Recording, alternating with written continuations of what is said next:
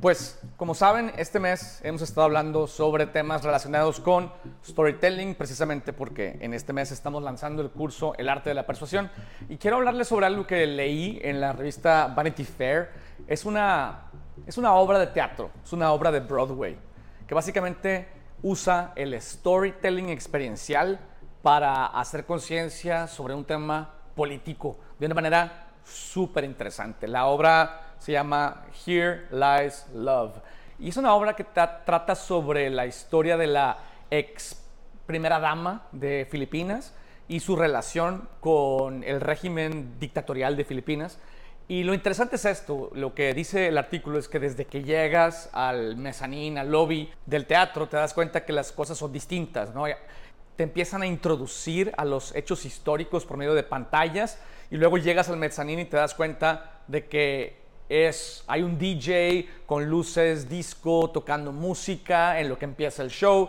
Y una vez que empieza el show y entras al teatro, otra de las cosas que te sorprenden es que los asientos que están más cercanos al escenario los quitaron y pusieron una pista de baile con luces, con bola disco todo el evento es la historia de esta primera dama narrada a través de música disco que está hecha para bailar y de hecho está eh, producida por David Byrne y Fatboy Slim. Entonces debe estar buenérrimo el, el desmadre que se vientan ahí.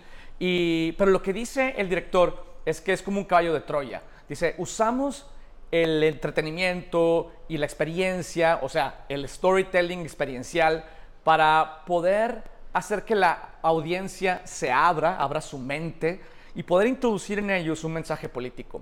La, idea es que se sientan medio incómodos bailando y disfrutando canciones que hablan sobre un régimen dictatorial opresivo. O sea, y la línea ética está en la raya. Entonces, esa sensación de diversión, pero al mismo tiempo ligera culpabilidad, hace que cuando salgas del evento, en, palabras del director, realmente reflexiones a profundidad sobre las implicaciones que esto tiene y la conexión que tiene con el presente, con todo lo que está pasando en el mundo en términos políticos, no nada más en Estados Unidos, sino en todas partes, y cómo la historia puede repetirse si no ponemos atención.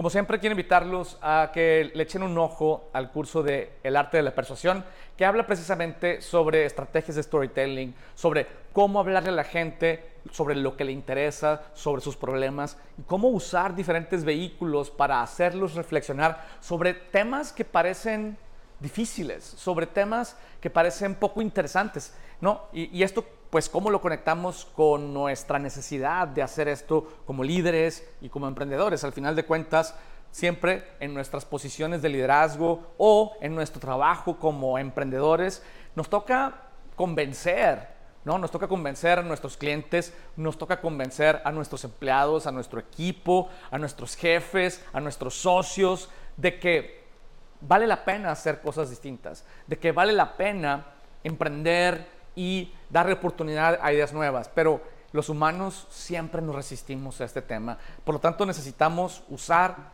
la creatividad y usar algunas estrategias que nos permitan abrir el ancho de banda mental de la gente a la que queremos persuadir.